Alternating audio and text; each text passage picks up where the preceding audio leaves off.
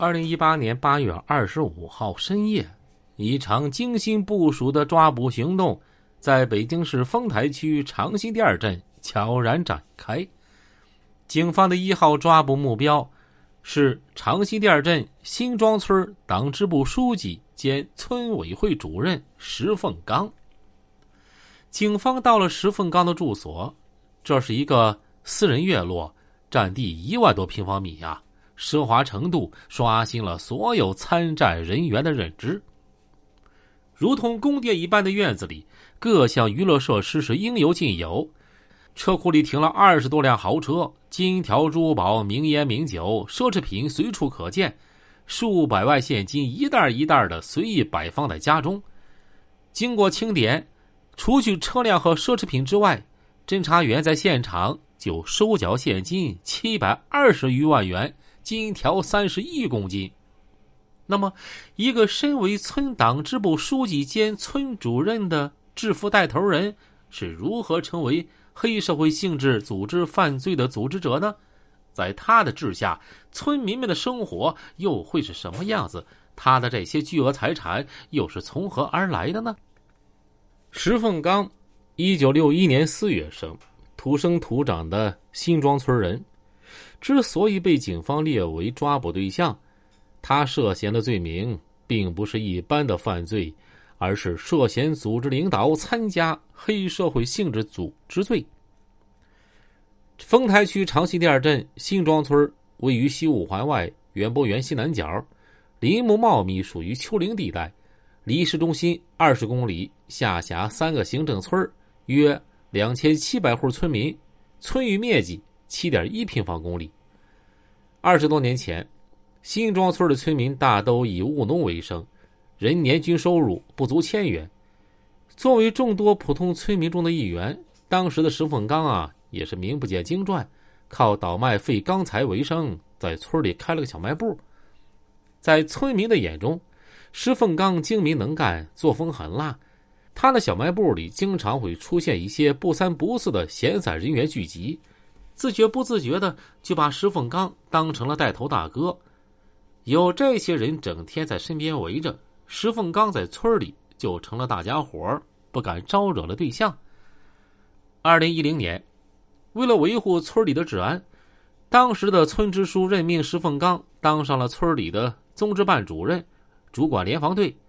这一任命让石凤刚抓住了机会，也成了他染指基层政权的开端。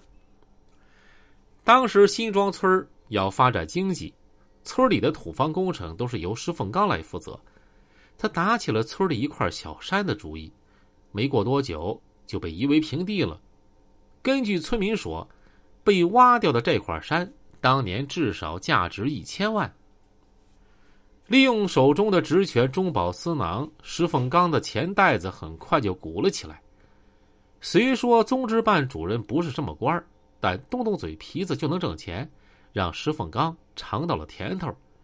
要是能当上村主任，那机会不就更多了吗？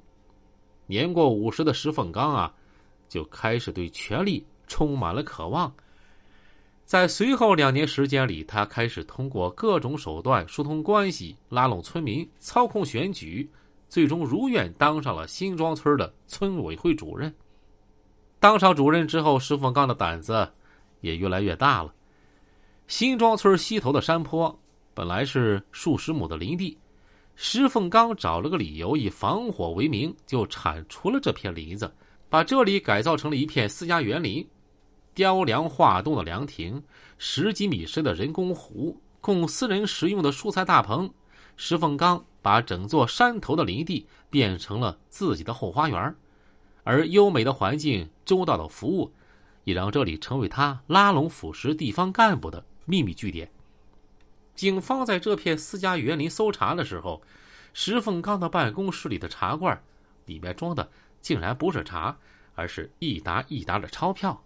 石凤刚毁林占地的行为很快被人举报了，并且受到镇里的追查。但是石凤刚一口咬定，他这是替村委会做事儿。